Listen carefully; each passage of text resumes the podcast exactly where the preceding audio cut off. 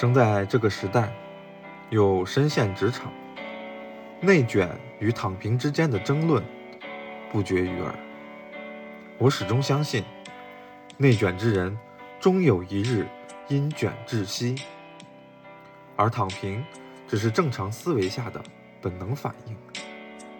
首先，内卷的本质是为了争夺有限的优质资源而进行的没有底线的、无序混乱的。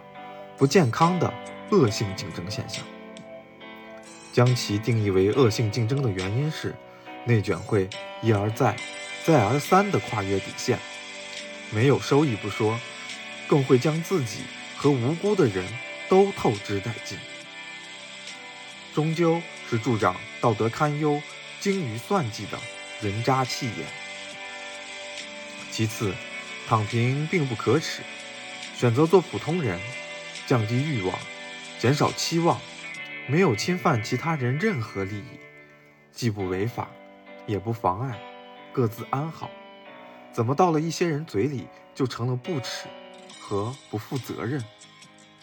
个人以为，与内卷相比，躺平更显高尚。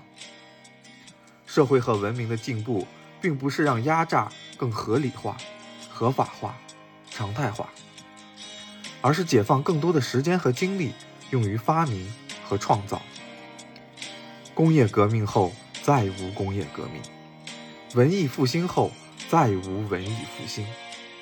时代不同了，不要再打着秩序的旗号有意制造内卷，这本身就是对秩序最大的侮辱。更不要蔑视躺平边缘之人，看破不说破，日子自己过。他们反而是当今社会之中的清流。躺平不是龙，更不是虾，他们仅仅是在等待。躺平不是死，更不是憨，他们只是在摩拳擦掌，准备给内卷之人一记狠狠的耳光。